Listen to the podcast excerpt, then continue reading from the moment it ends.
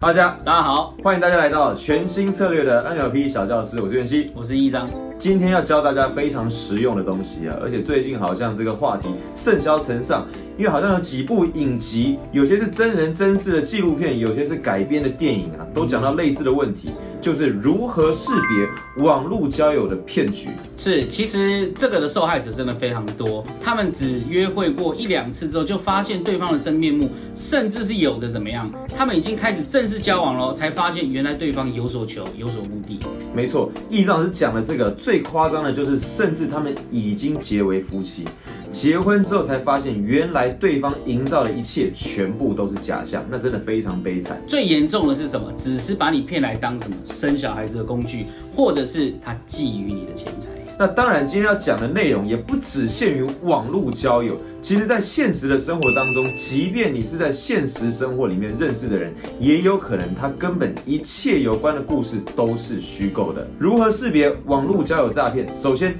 第一大特征就是这样的人通常啊。他自己都已经陷入自己人设的自我催眠当中，他不断的炫耀自己的职业、自己的身份，或是甚至自己所拥有的财产，他们几乎每一句都带着这样强烈的关联。例如啊，他可能会秀秀他的车啊，嗯，秀秀他的表啊，秀秀他现在住的地方啊，你就会发现啊，他无时无刻想要给你一个假象，迫切的希望你马上就知道。他比你所想的拥有的更多，没错，因为有人说要骗别人，你要先骗过自己。其实从催眠的角度来说，还真的是这个样子。而进入催眠的人，他就进入自己为自己建构的虚幻世界里面。所以当他在跟你讲话的时候，怎么样能够辨别出他是不是已经进入自我催眠了？就如同易尚老师刚刚所说，他讲他那些虚幻的背景讲得朗朗上口，可是这一些他讲到的任何事情，好像都没有办法得到证实，那你就要特别小心。这个时候他可能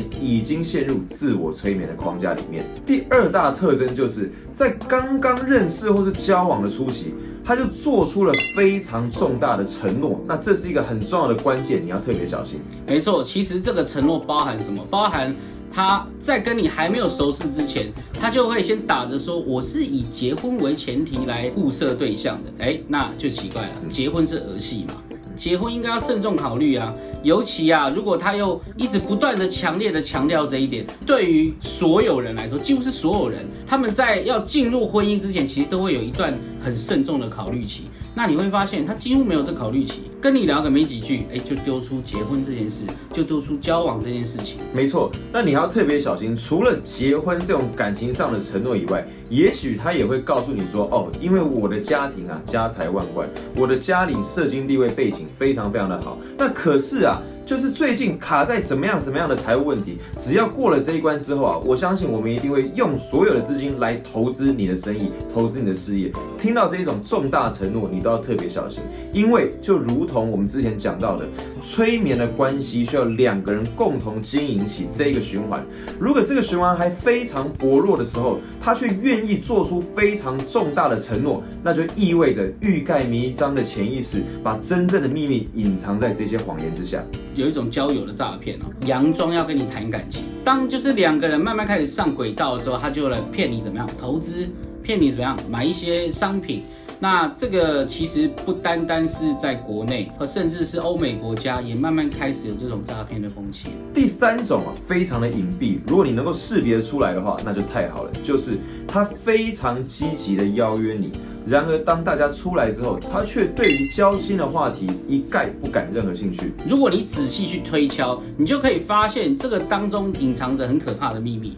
就是呢，聊个几句，他就要把你约出来，谈论一些深入的话题呢，他都啊嘻嘻哈哈打发带过。其实这样子不就透露了他的动机，就是他只希望两个人赶快见面，赶快达成他的目的。那么这个目的。就只有两个，一个就是怎么样财，一个就是色。那我想问袁熙老师啊，就是这些恋爱诈骗啊、网络诈骗、交友诈骗，是不是有什么学术可以去解释它？其实是的，我们可以直接用 NLP 心理学当中最关键的哈，Gregory Bateson 的概念，用有关资讯的概念来跟大家说明。其实这种诈骗操作的就是资讯的不对对的，他知道什么东西应该是秘密，什么东西应该公开出来，所以他所选择公开给你的消息，全部都是他精心挑选过的。利用这样的不对等，他甚至会制造非常精美的骗局，就是当你上网搜寻，当你从旁人打听的时候，你都会打听到他想要你看到、听到的解答，于是